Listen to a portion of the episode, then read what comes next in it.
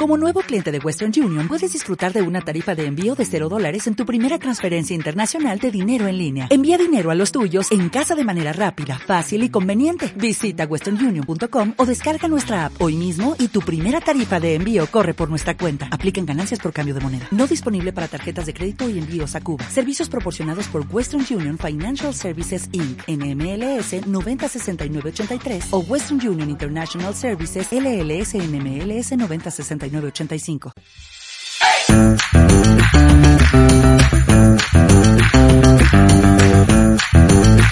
Muy buenos días a todos los oyentes aquí en Extremo Fútbol en Radio Somos Carolina.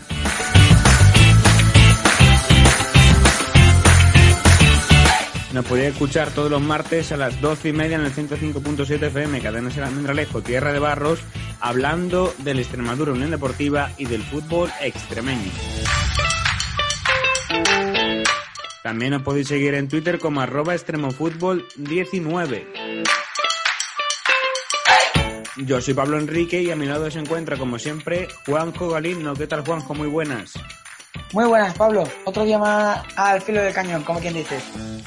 Y sin más dilación, Juanjo, vamos a empezar porque es verdad que el primer equipo, el Extremadura, no ha jugado de nuevo este fin de semana como pasó la, semana pasada, pero sí va a jugar entre semana el miércoles a las 8 de la tarde contra el Don Benito.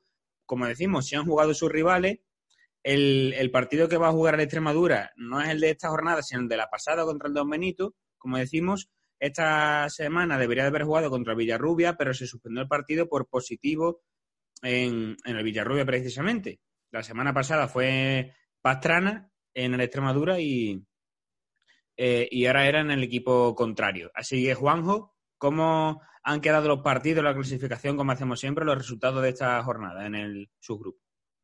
Pues bueno, abriendo la tabla como líder, como no podía ser otra cosa, el Badajoz, que tiene 28 puntos, le saca, ojo, la friolera de 10 puntos al segundo clasificado que con todos los partidos jugados, al igual que el Badajoz, el Villanovense, que tiene 18 puntos. Luego, tercero, con los mismos partidos y un punto menos, el Talaveras tiene 17. Digo lo de los partidos porque como ahora hay muchos partidos aplazados, hay muchos equipos que tienen a lo mejor un partido menos y no tienen dos.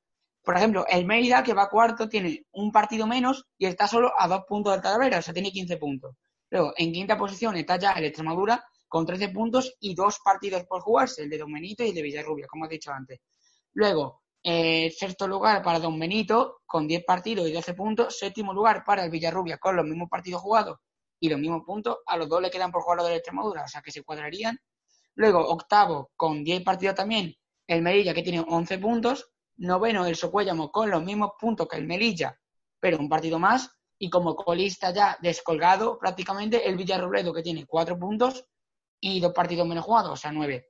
Los resultados de la jornada fueron Socollamos 1, Villarrobledo 0, Don Benito 1, Badajoz 3, Melilla 0, Talavera 3 y Mérida 0, Villanovense 1. Eh, Juanjo, lo que decíamos, ¿no? El Mérida es verdad que, digamos, derby extremeño, yo creo que era el partido más atractivo de la jornada por lo que se jugaban ambos equipos, duro directo, en el José Fouto, el romano, el campo del Mérida, y perdió el, el conjunto de, de Mori, ¿no? Juanjo, es verdad que 0-1, como decimos, el Villanovense está ha ganado al Extremadura, ha ganado al Mérida. Intratable últimamente. Intratable, eh, recordemos que es recién ascendido y, se está saliendo, ¿no? Al final es un equipo, como decimos siempre, Juanjo, línea continuista. La temporada pasada en tercera mezcló los típicos veteranos estrellas, José Ángel o Cristo, Ruano, entre otros, más jóvenes como Adri Escudero o como Samu eh, Hurtado, que venían de Extremadura B, y dado a la, a la mala gestión que hizo la temporada pasada eh, los Oliver, ¿no? Con, con, traer muchos futbolistas como, como Arnaud Mirambel, Teo, que, que realmente no iban a tener continuidad en el primer equipo y, el, y lo decimos siempre, el filial realmente está para eso, para, para sacar futbolistas. Al final, ¿qué provocó? Que se han hurtado, por ejemplo, y, y Adri Escudero, que están en su último año sub-23 y que por lo tanto podrían haber jugado esta temporada en el Extremadura, tanto que hace falta futbolistas y sobre todo en la defensa. Y claro, eh, están en el Villanovense y van segundos ahora mismo en la clasificación y están haciendo una grandísima temporada de nuevo el Villanovense en general, no solo estos dos futbolistas. Así que darle la enhorabuena a los aficionados del Villanovense que, como decimos siempre, no solo el fútbol extremeño se basa en, en Mérida, Extremadura y Badajoz, aunque es cierto que son los tres más, los equipos, digamos, más potentes, más grandes, con, con más historia, pero el Villanovense y el Don Benito son dos equipos, Juanjo, que, que, lo están haciendo muy bien en los últimos años y que, de hecho, el Villanovense hace relativamente poco, recordemos, el equipo ese con, con Valverde, con Jesús Rubio, Candela, eh, la temporada previa que ficharon por Extremadura, que se metió en playoff y recordemos también la, eliminatoria de Copa contra el Barça, etcétera. O sea que, que el Villanovense, como decimos, lo está haciendo muy bien en los últimos años y se merece ese reconocimiento. Sí, totalmente de acuerdo. Iba a mencionar lo de la, en los playoffs que cayeron en, contra el filial del Athletic, del Athletic Club, si mal no recuerdo. Eh, yo creo que ya va siendo hora de meter al Villanovense, no por historia, pero sí por, por historia reciente, por así decirlo, en la lista de grandes extremeños, porque al fin y al cabo el Mérida ha estado deambulando por la segunda división B y ha tenido una breve etapa en tercera un año y luego subió. Luego, el Badajoz, si es cierto que ha estado más, ha estado más asentado en la categoría y lleva un par de años, incluyendo este, que está llamando a la puerta de la segunda división.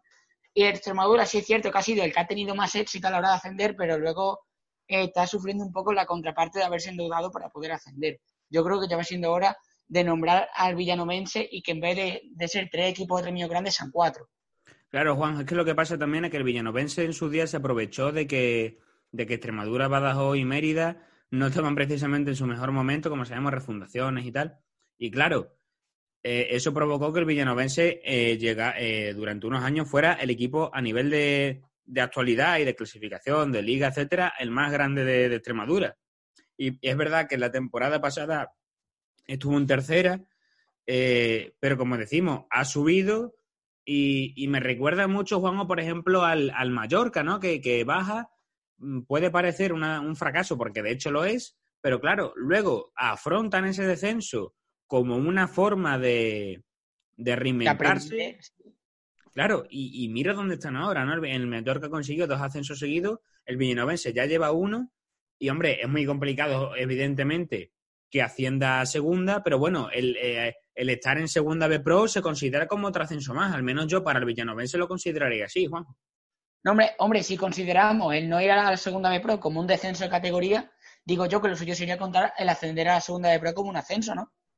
Por eso, al fin y no, al cabo, todo, en, la tercera, equipo... en la tercera categoría. Claro, sobre todo, sobre todo con un equipo que viene de tercera división, ¿no? Al final el Extremadura, sí. el Badajoz, evidentemente, si no se meten en la Pro, o sea, si se quedan en Pro, y no, y, y, no suben a segunda o bajan evidentemente a segunda B, normal, pues sí que sería, digamos, ni ascenso ni descenso, sería como mantener un poco la categoría, porque entonces son equipos que tienen estructura para esa división.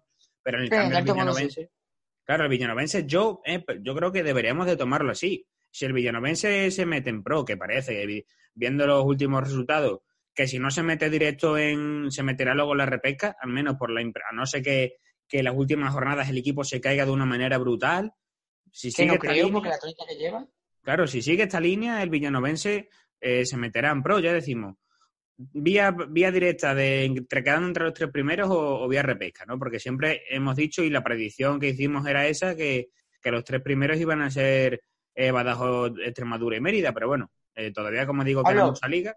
Este villanovense, fíjate lo que te iba a decir, no por estilo de juego, sino por mentalidad, me recuerda al Extremadura que ascendió a segunda. Ese equipo aguerrido que no le tenía miedo a ningún, ningún equipo, por, por, grande que fuese, que siempre daba el 110%. Ese, ahora mismo el Villanovense me recuerda a eso. Y es una pena, porque eso significa que la Extremadura no está siendo esa Extremadura. Claro, también es verdad que, que el Extremadura ese año del ascenso tenía un equipazo. Pero también es cierto que esta temporada el equipo venía de descender y en teoría deberíamos de tener también un equipazo Tendríamos que tener ahora no los, no los mismos puntos que el Badajoz, obviamente, pero tendríamos que estar, si acaso, cinco puntos por detrás. Claro, no, que... que... si ganamos los dos partidos, vale, que tenemos 13, si ganamos los dos, nos quedamos con 19, pero son casi 10 puntos. Y pero, uno solo más que el Villanovense. Es que al final la realidad es dura, ¿no? Pero, pero el Badajoz ha estado en segunda vez, el, el Extremadura ha estado dos años en segunda y es que ahora mismo en la dimensión entre Badajoz y Extremadura a nivel de dinámicas, a nivel de clasificación, es increíble. Es increíble. Es verdad que, que al final el Badajoz eh, tiene cosas que no tiene el Extremadura y viceversa, porque el Extremadura al final, como decimos, tiene ya una estructura eh, de, de, equipo, de instalaciones y tal, aunque Claro, es verdad que no son las instalaciones aquí del Real Madrid, pero, pero lo comentó Rodrigo el otro día en Radio Goles, ¿no? Que, no, que me invitó a mí el martes y el, después de la entrevista de Becky estuvimos ahí unos minutitos hablando y lo dijo, ¿no? Eh, Rodrigo Morán, que, que, es cierto que, que la Extremadura que al final tiene un polideportivo, tiene la ciudad deportiva, eh, luego tiene el filial en, en, tercera, que eso lo dije yo, ¿no? Al, al División de Honor. Al final, Extremadura a nivel de estructura, lo decimos siempre, sobre todo de cantera, tiene, ahora mismo es el mejor de Extremadura en ese sentido. Sí, porque yo creo, Pablo, que la diferencia más significativa podría ser el, el, filial en tercera, porque al fin y al cabo el Badajoz también tiene el juvenil en división de honor, pero sí es cierto que de los equipos así grandes, por así decirlo, el único que tiene un filial potente es Extremadura. Y un filial no solo Juanjo que esté en tercera, sino que está que esté peleando por ascender. Exactamente. Exacto. Que eso es algo también a tener en cuenta, ¿no? Digámoslo así. Entonces, claro, al final, si, te, si se juntan todo este tipo de, de razones, pues al final vemos como el partido de Don Benito se, se presenta clave para la Extremadura. Lo dijimos muchas veces, el partido de Don Benito y Villarrube va a ser clave de cara a ver cómo se puede enfrentar contra el Badajoz. Al Sobre final, todo por la diferencia de puntos que hay entre, entre Extremadura, Don Benito y Villarrubia. El Mérida le ganó al Badajoz, o sea que, que no, vamos, no es imposible rascarle puntos al Badajoz, ya ni siquiera ganarle, aunque sea empatarle, yo lo vería bien, vamos. Yo también, como lo veo factible. Entonces, claro, es cierto que, que, es en casa del Badajoz, pero, pero bueno, si la Extremadura pelea, yo creo que, como digo, es verdad que el Badajoz eh, es un equipazo y, y, está en un momento increíble, pero no, no, no es invencible, no es invencible porque recuerdo que, que Cazurreando dijo que no iba, iba a estar invicto toda la, la, primera fase. A nosotros nos parecía que es verdad que iba, y, y de hecho se está cumpliendo, ¿no? Que, que, iba a pasar fácilmente primero, sin ningún tipo de, de, de, problema, pero que, hombre, invicto nos parecía ya demasiado, ¿no? Y solo, el Mérida bueno, ha sido capaz de ganar. Y que lleva nueve ganados, un empatado y una derrota contra el Mérida. Esos números son brutales. Y de claro. hecho creo que el empate fue contra el Villanovense, ¿no? No, el empate fue contra el Socuéllamos en la primera jornada. Eso es verdad, en la, en la primera contra el Socuéllamos, tienes razón. Sí, que estaban jugando fuera de casa, el Badajoz iba ganando 0-1 y en el, en el, 90 marcó el, el. Sí. Bueno, un Socuéllamos que tanto que decíamos del Socuéllamos, tiene los mismos puntos que el Melilla. Sí, no, al final el, el equipo que... Por del Melilla, pero... El equipo que, que, se ha descolgado totalmente, como decíamos, es el Villarrobledo, que, que de hecho la Extremadura, si no me equivoco, Juanjo, el próximo partido después del Badajoz o uno de los próximos es el es el Villarrobledo, así que sí, es Villarrobledo porque después de Badajoz mmm, sí juraría que es Villarrobledo. Eh, no sé en si casa además, en casa de, en el Francisco sí. de la Era, ¿eh? así que sí, es un partido. Pero un par de partidos después tiene que estar. Por eso digo que al final, si el Extremadura gana contra Don Benito y Villarrubia, ahora ya Villarrubia no porque porque se ha suspendido, ¿no? Pero pero si el Extremadura gana Don Benito al Badajoz le rasca un empate y luego en, el, en Villarrobledo realmente colistas con mucha diferencia en Como casa. no le gane. Claro, es que es el típico partido que no te puedes permitir pinchar. Como Entonces, el Racing el año pasado. Exactamente. Al final es Mira, una Pablo, situación. Es justo, es justo después del partido del Badajoz, el de Villarrobledo. Luego vamos a Talavera y después viene a casa el Villanomense. Claro, son partidos ya complicados, ¿no? O sea, digamos rivales directos. Por eso digo, ¿no? Que al final es muy importante tener esta racha de partidos, ya no solo porque a nivel de puntos, eh, claro, como ya digo, no son rival, los rivales directos, luego van luego, y este tipo de partidos lo ideal es que tengas un colchón, digamos, de puntos para permitirte algún empate, alguna derrota puntual contra, contra algún rival, ¿no? Entonces, por eso digo, sobre todo, tener, digamos, una, una dinámica positiva y, y aprovechar, ¿no? La, la, digamos, la corriente a favor, ¿no? Digámoslo así.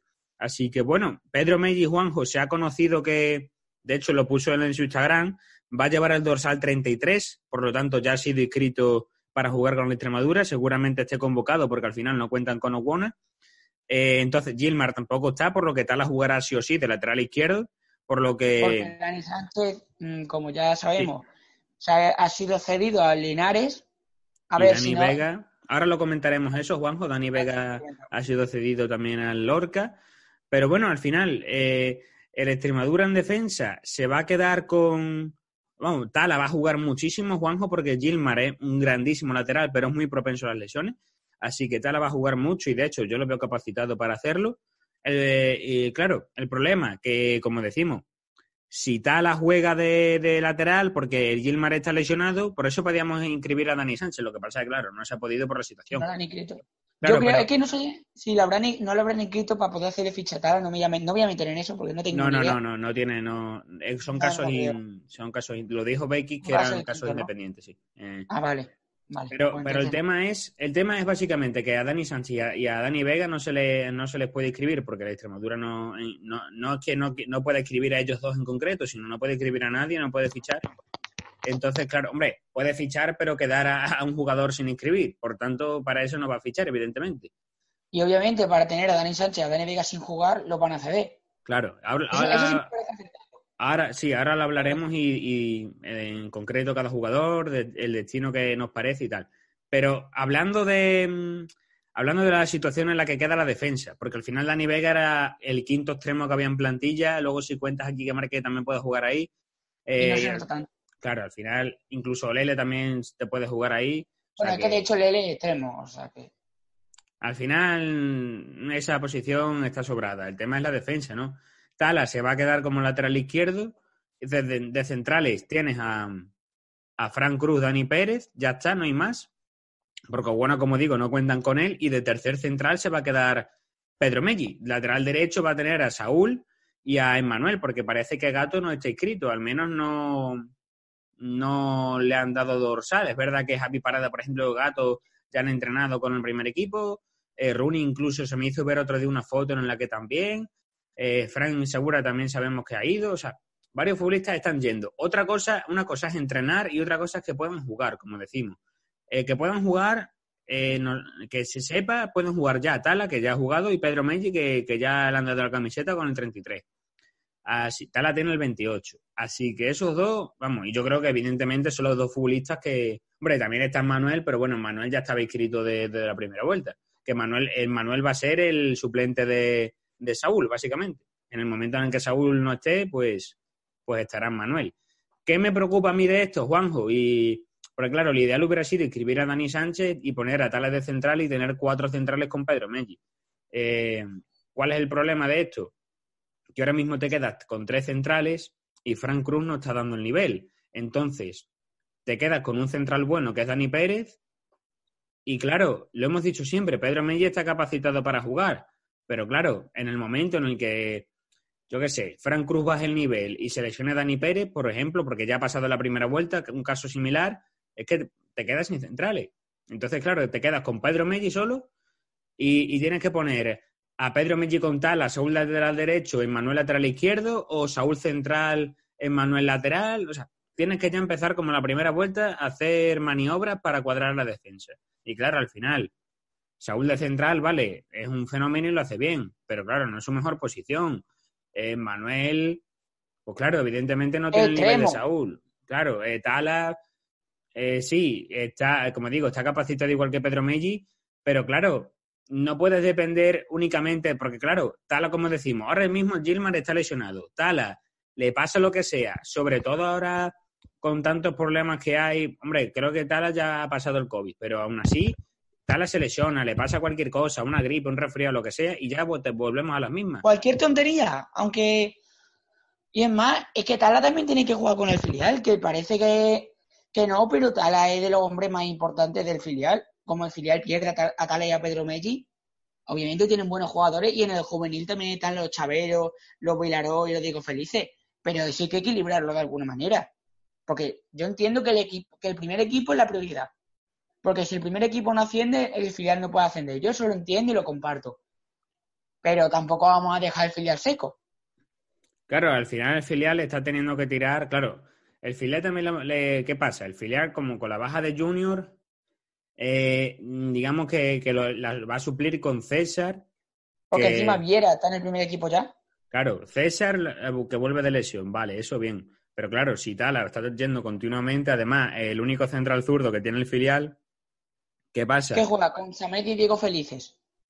Claro, encima Pedro, Pedro Meggi también está yendo. Exacto, pero cuando te llegue un Coria de la vida o un Montijo, te van a dejar, con respeto a, a Samet y Diego Felices, pero como pareja han jugado muy poco y como con que te llegue un, un jugador veterano, le bailan. Sí, mismamente. Encima saber que no, encima que más bien em, no es tan ágil como tal y Pedro Meji. Y, y, además, Juanjo, el hecho de, de, que, de que Diego Felice esta semana no ha jugado ni con ni juvenil ni con ni con filial, por lo que yo interpreto que estará lesionado, porque es un futbolista importante. Así que Digo sí, de hecho, creo que, no fue, no fue a la convocatoria con el filial o sí jugó. por eso, por eso, no, no, no, que no fue ninguna de las dos. Es que no estuvo ni convocado en ninguno de los dos partidos, ni juvenil ni filial. Así que por eso digo, ¿no? Eh, es verdad que, que puede tirar ahí de futbolista del juvenil como Iñaki, que lo está haciendo muy bien y puede jugar, vamos, su posición natural es centrocampista, pero lo hemos visto incluso. Pero volvemos a lo mismo. El juvenil tampoco se puede quedar seco. Claro, no, pero al final el juvenil en el centro del campo tiene muchos futbolistas. Iñaki, bueno, puedes tirar de él. Pero claro, Iñaki es de 2004.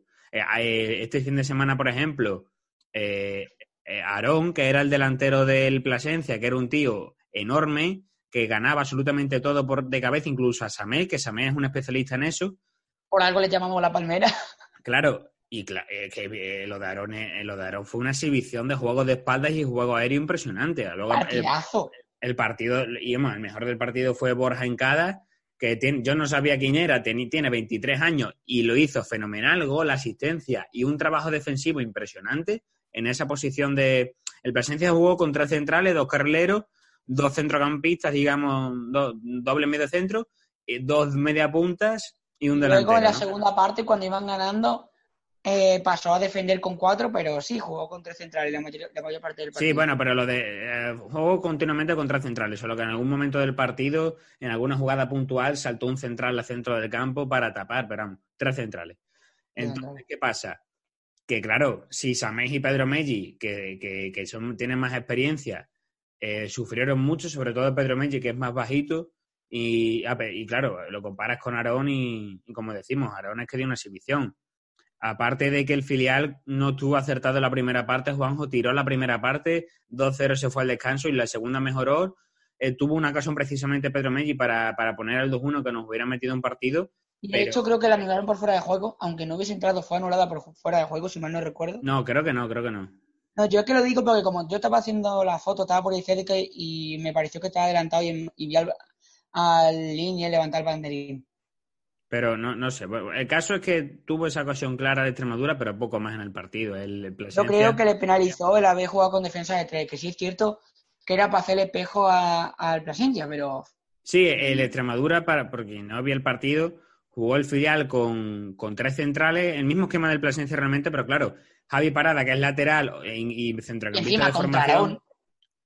Javi Parada, que es, es lateral y centrocampista de formación, jugó de central izquierdo.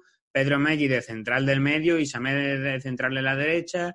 Claro, ahí ya Javi Parada lo tienes en descolocado. Luego César con Gonzalo en el centro del campo, que eso sí es más natural. Gato estaba demasiado arriba, no, le, no pudo sorprender en ningún momento porque estaba prácticamente de extremo.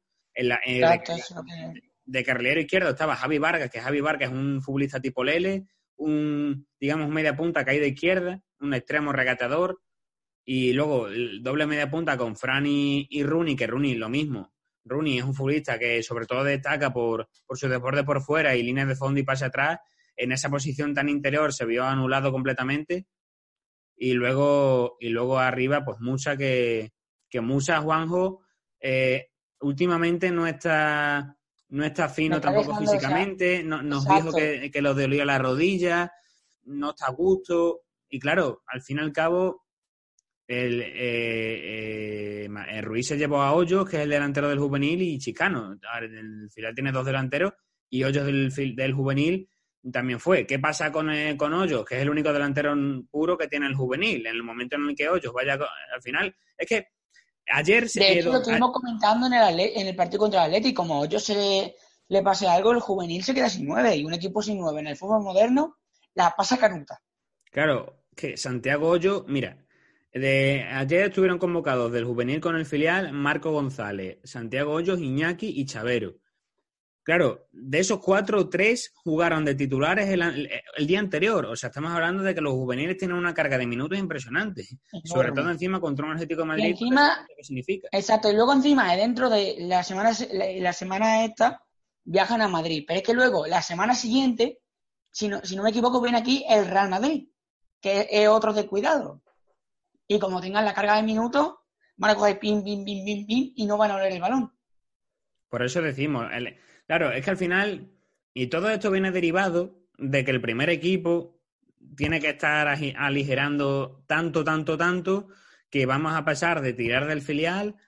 A tirar del juvenil. A tirar, claro, no, me refiero, a tirar del tanto, tanto, tanto del filial y además teniendo en cuenta que Junior se ha ido, que Mori últimamente no va convocado desde hace ya varios partidos y, y seguro que por culpa de Mori, evidentemente, porque no, no estará atento, no estará fino. David Mosquera también se lesionó por la entrada de esa que le hicieron en el tobillo el otro día. Entonces, entre lesiones del primer equipo, fichas del primer equipo que no se pueden inscribir, tienen que tirar del, del filial, el filial en exceso, digamos. En los futbolistas del filial, claro, son importantes, son los titulares, tienen que tirar de los suplentes. En el momento en el que se lesiona el suplente, eh, ya tienen que tirar en exceso del juvenil, porque como decimos, por un futbolista puntual que tienen del juvenil no pasa nada, de hecho es positivo, pero claro, en el momento en el que dependas sí o sí para rellenar la convocatoria del juvenil, y claro, al final es que es una cadena que...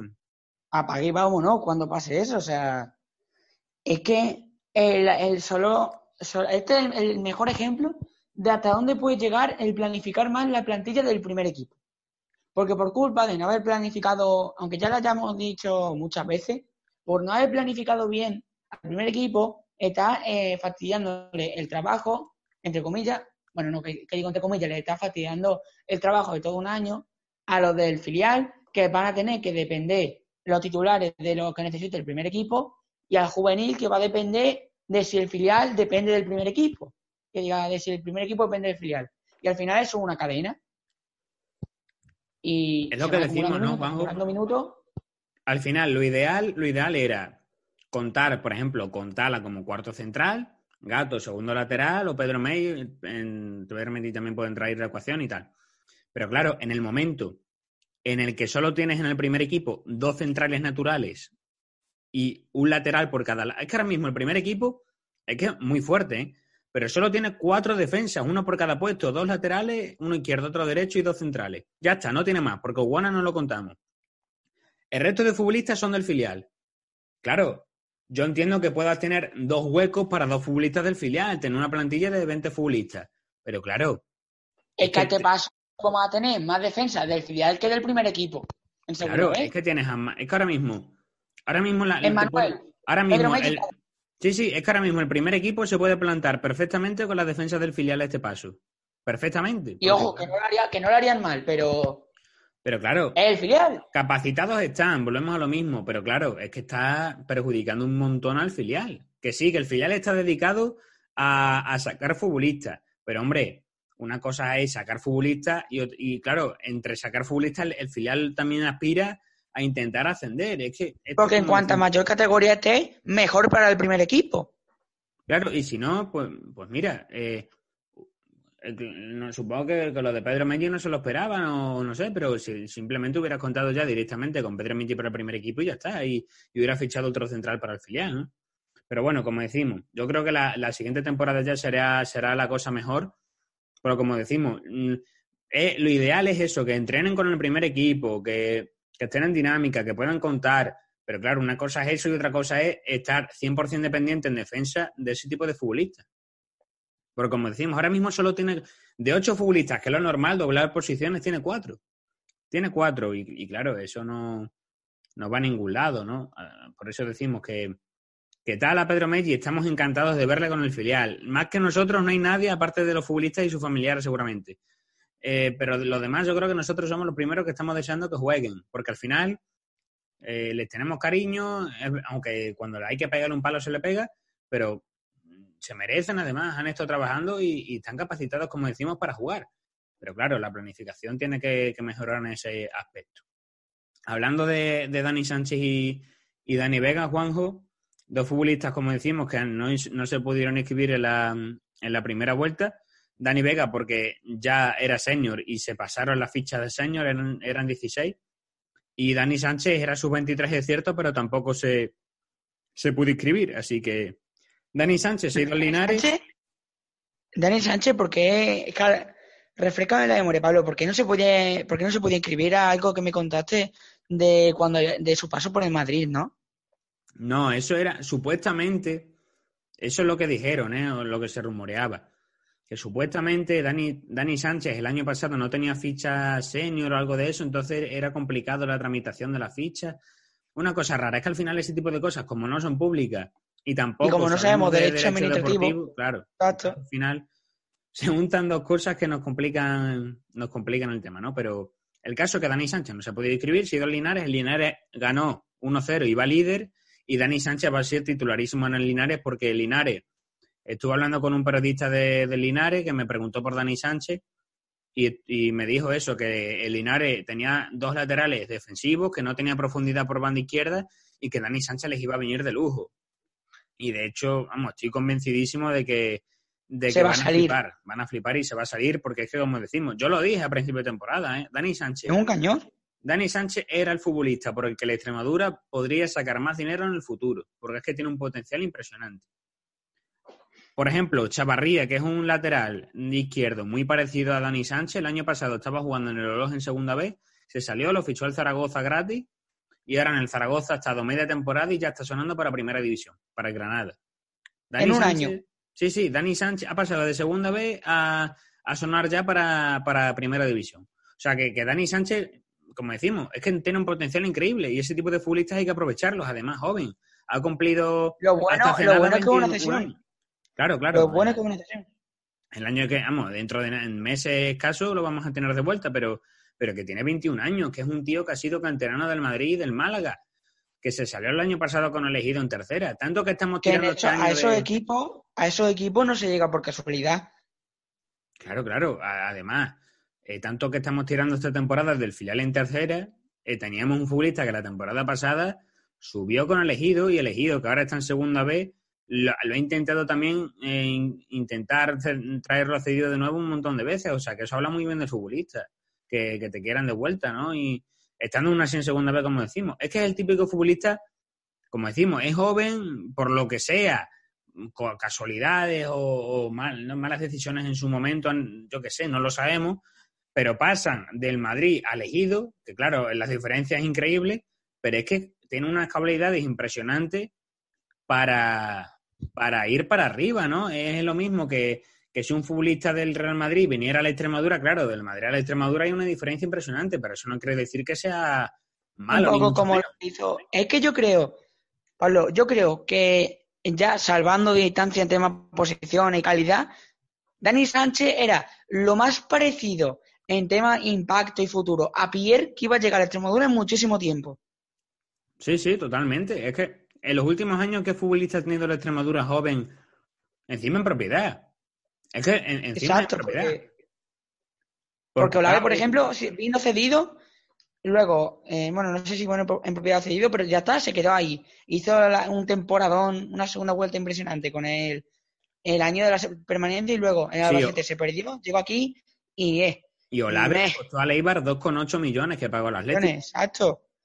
Luego, Pierre ya no lo voy a contar porque ya, ya lo sabemos, no hace falta. Sí, no hace falta clarísimo en Bundesliga y. En Bundesliga y en, y en un equipo como es el Mainz, que no es un equipo de defensa, es un equipo medio mm, potente. Sí, asentadísimo en media tabla. Asentadísimo, Y de hecho, el, el Getafe ha preguntado por él muchas veces y, y claro, es un futbolista increíble, ¿no? Y otro, otro, equipo que ha fichado otro equipo que ha fichado jugadores de Extremadura. Claro, el Getafe, como decimos, Enrique Gallego ya estuvo, sonó Borja Granero. David en el filial. Creo que no era Sabid, ¿no? Sí, Sabid estuvo en el, está en el filial ahora entrenando con primer equipo. O sea que, como decimos, que la Extremadura mm, ha dejado salir un futbolista con mucho potencial, pero bueno, es que es lo mejor, Juanjo, te quita su ficha y, le dejas lo más importante de todo, le dejas eh, tener minutos para volver a tope, porque... Lo que yo creo es que tenían que haber hecho eso si sabían que no iban a poder inscribirlo, ah, tenían que haber hecho eso de inicio de temporada. Sí, pero el problema cuál fue que apuraron hasta la el último día y claro, el último día ya pues no había tiempo, que es lo que pasó con Dani Vega. Con Dani Vega apuraron hasta el último día, de que vieron que, que ficharon a, a Sebas Cori y, cedieron a Dani Molina, vale, muy bien, pero te sigue quedando un, tal Dani Beca que está ahí el pobre sin ficha. Y claro, Sinceramente, yo hubiese, yo hubiese intentado quedarme con Dani Molina en vez de tener a Dani, tantos extremos, porque Dani Molina ahora mismo nos vendría como anilla al dedo. Claro, eh, el tema es que Dani Molina, Dani Molina en teoría venía para en teoría no, venía para sustituir a Sergio Gil, porque querían que se iba a ir, y Sergio Gil al final no se fue. Y, y Dani Vega se fue porque al final vino Sebascori. O sea, que, o sea, Dani Vega se quedó sin ficha porque porque necesitaba salir un futbolista, es decir, para que se hubiera quedado Dani Vega hubiera tenido que salir Dani Molina cedido o no venir Toribio y Sebas Cori no ficharlo. Entonces, claro, a pesar de que Dani, Dani Molina se fue, a Sebas Cori lo ficharon y claro, eso provocó que Dani Vega se quedara sin sitio. Además, aunque hubiera tenido ficha, no hubiese jugado casi nada. punto extremo de la plantilla. O sea que y, me, y, claro, pues se quedó sin, sin hueco, ¿no? Eh, Dani Vega ha sido el Lorca, un equipo de, de Murcia. Y bueno, Está colista en el grupo de Linares. Yo creo que va a ser indiscutible y, va a tener muchos minutos, que es lo más importante. Eh, esperemos que, haya que ayudar al Lorca porque es verdad que llegar a un equipo que está colista no es bueno porque al final es una situación complicada, pero claro, el Lorca al final se sabía que iba a estar en esas posiciones porque es un equipo humilde que, que venía de tercera, ¿no? Así que en ese sentido, hombre, yo en parte hubiera preferido que se hubiera ido al Don Benito, un equipo de aquí cercano, porque, porque lo tienes más cerca y lo puedes ver más fácil, digamos, a nivel de verlo un, presencialmente. claro, verlo a nivel presencial me refiero. Eh, ¿Cuál es el problema? Que claro, está en, tu, está en subgrupo y tampoco interesa reforzar a un rival. Entonces yo creo que también por eso en parte lo han mandado a, al Lorca y a Dani Sánchez lo han mandado al Linares. Además, como decimos, el, el Lorca es verdad que está en una mala situación, pero es que Linares va como un tiro. Entonces, Dani Sánchez también es muy positivo eso, que, que, juegue en una buena dinámica y, tenga el apoyo de, sus compañeros y de la afición. Así que, como decimos, el, juvenil perdió 1-2 contra el Atlético de Madrid, eh, también juvenil, obviamente. Partido disputado y competido por el Extremadura, pero claro, la dimensión del Atlético de Madrid, Juanjo, era otra, ya para acabar el programa y, dominó prácticamente durante todo el partido del Atlético. El Extremadura tuvo su momento, uno de ellos. Con el gol de Manu Mulero. Supo aprovecharlo exactamente, un, momento que, fue el gol de Manu Mulero para el empate 1-1. Pero ya eh, aguantó, aguantó, aguantó, aguantó y ya llegó un punto en el que el Atlético, pues, una buena jugada, marcó el 1-2 y el Extremadura al final apretó un poquito, pero, pero no le valió para, para volver a empatar. ¿no? Es que es muy complicado marcarle dos goles al Atlético de Madrid y los dos yendo en contra en el marcador. Entonces al final orgullosos ¿no? de que se compitiera el partido ante todo un Atlético de Madrid que va líder tanto el, primer equipo como el juvenil van líderes. Es cierto que el, el Real Madrid... El filial va más bien mal. Sí. Eh, así que quién sabe si, el año que viene estos futbolistas juveniles pasan al filial, el filial retoma un poco y, mejora la dinámica. ¿no? Eso pasa siempre en las canteras también. Así que es verdad que el Real Madrid tiene más partidos aplazados que el Atlético, entonces si jugaran todos sus partidos aplazados y ganaran los dos todos, Esperemos que contra el Extremadura no ganen, por cierto. A ver si acaso, Juanjo, eh, les podemos. Porque juegan, creo que dentro de dos semanas aquí en casa. si mal no recuerdo. así que a ver si les podemos rascar algo y, podemos aprovecharnos. Un puntito, aunque sea que le duela. Así que nada más, Juanjo. A ver qué tal el miércoles. Eh, la semana que viene en la tertulia tendréis dos partidos, el de Don Benito y el de Badajoz, porque es lo que tiene jornada esta semana. Así, que, vamos a tener material, no nos vamos a poder quejar. Más el filial también, que recordemos, juega sábado a las 5 en casa contra el Campanario, que lo retransmitiremos. Y el juvenil juega en Madrid, que no lo podremos retransmitir. Yo creo que lo entendéis todos por razones evidentes, no nos vamos a chupar pues todas las horas en autobús que, que es aquí en Madrid. Es más, siendo domingo. Encima siendo domingo. Claro, es imposible. Así que nada, muchas gracias por escucharnos como siempre y hasta la próxima. Adiós.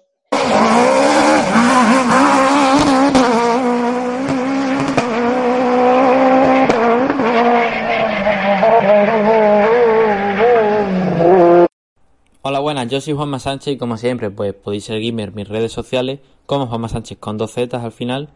Y bueno pues hoy vamos a voy a comenzar con el evento que ha tenido lugar este fin de semana que ha sido el Rally de Monte Carlo que ha ganado el francés Sebastián Oyer el, el de Gap eh, ha dominado todo, no ha dominado todo el rally, sí que ha estado muchas veces a la cabeza peleándose con el Finevas, pero lo que dice mucha gente es que Oyer tiene ventaja. Esto es un poquito de ironía, porque es decir, todos los pilotos están en las mismas condiciones, ¿no? Independientemente del coche que tengan, pero es que el piloto de el piloto de Gap Gap es la ciudad que alberga el Rally de Monte Carlo, porque muchos tenemos el pensamiento de que el Rally de Monte Carlo es el Monte Carlo, cuando el Rally de Monte Carlo se realiza en los, Alpes franceses, porque, porque Monte Carlo es un estado muy pequeño, tiene límites geográficos bastante pequeños, de hecho lo sabéis, eh, lo deberíais saber, que es uno de los países más pequeños del mundo, por lo que por lo que no tiene no tiene carreteras de montaña para poder hacer un rally, sí que a lo mejor tiene para hacer en su ciudad carreras de Fórmula 1, pero para rally no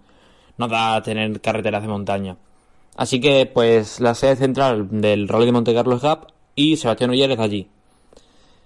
Y Sebastián Oyer al ganar este rally se convertía en el piloto que más veces ha ganado el título mundial, el, perdón, el rally de Monte Carlo. El título mundial va segundo, es el segundo que más títulos mundiales tiene.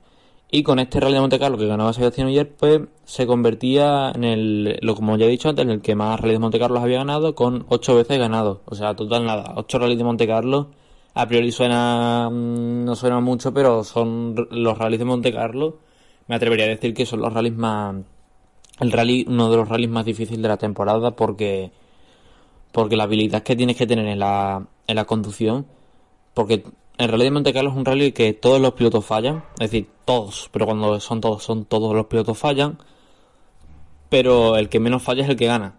Y el que más ritmo tenga, el que mejor se sepa mover por la nieve, el que más se sepa administrar el coche, porque Sebastián ayer pinchó y ganó el rally, mientras que eh, Otanak pinchó, tuvo un y tuvo a partir de ahí tuvo problemas con el coche y tuvo que abandonar, por lo que Sebastián Oyer tiene bastante mérito. En segunda posición acabó el Evans y Scotty Martin, que pelearon muchísimo con Sebastián Oyer. Tuvo una pelea muy, pero que muy intensa por esa primera posición.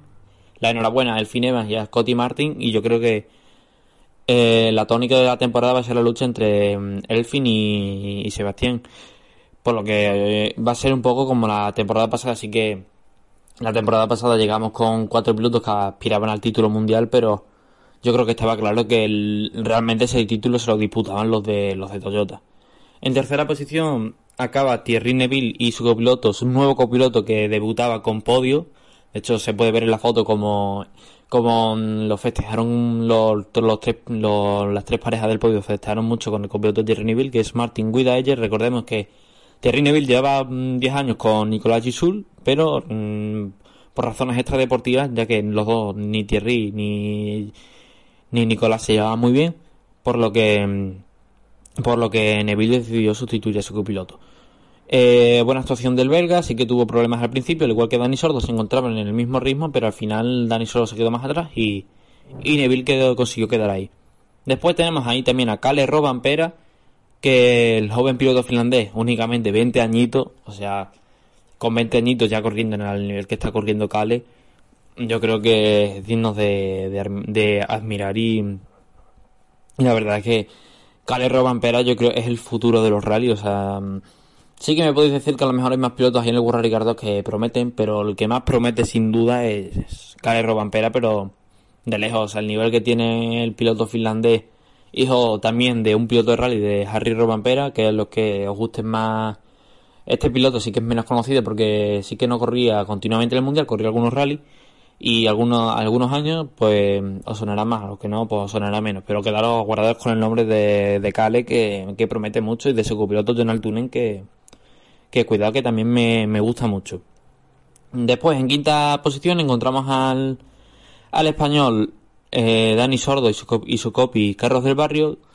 No han tenido un buen rally la pareja española ya que bueno, nunca, nunca se acabaron de acomodar bien el rally, tuvieron muchos problemas con los neumáticos y con los frenos, por lo que al final pues acabaron quinto, y en sexta posición encontramos al otro coche de Toyota, al, al piloto japonés Takamoto Katsuta, que la verdad es que, es que mm, empezó bastante mal, pero fue remontando poco a poco, poco a poco, hasta quedar en la, en la sexta posición. Y ya pues un poco para mencionar a, además pilotos, menciones de honor por así decirlo, pues me gustaría me, gustaría mencionar en el Rally 2 a Andreas Mikkelsen que ha acabado sexto con un Rally 2 con un antiguo R5 que para los que no sepáis un hay mucha diferencia entre un Rally y un R5 creo que son aproximadamente 100 caballos y ha acabado séptimo por delante de algunos World Rally por lo que enhorabuena a Andreas Mikkelsen, que ha hecho un rally fantástico.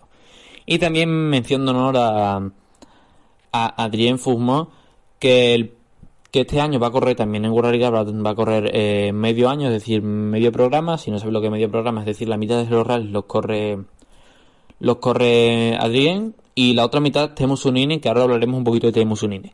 Así que Adrien también muy bien que la mayoría del la mayoría del rally superó a su compañero a bueno, teóricamente su compañero, pero Gus Greensmith tenía un coche, tenía algo Rally Car, mientras que Adrien tenía un, un Rally 2 y Adrien lo superó en bastante, en bastante tramos y en la, y en la gran parte del rally. Y bueno, también mencionar a Temu Uninen que que se salió en el primer tramo, tuvo una, una salida de pista bastante fuerte y se chocó contra un muro y salió del, del coche del, de la pista, por lo que cayó por un pequeño barranco. En ese momento, en el primer tramo, estaba marcando parciales en primera posición, pero lo tuvo que abandonar por ese fuerte golpe. Bueno, esto es todo lo de esta semana. Espero que os haya gustado y mm, si queréis un resumen del Rally de Monte Carlo más completo, iros a YouTube que esta misma tarde estaré subiendo el vídeo de, el video resumen del Rally de Monte Carlo por si queréis saber más, por si queréis saber todos los de World todos los del World 2 y demás. Ya que bueno, aquí no me da tiempo en este, en este tiempo que hago, por eso hice el canal de YouTube y ahí estaré subiendo más, más contenido. Así que nada, recordad seguirme un poco en redes sociales y ya está. Nos vemos.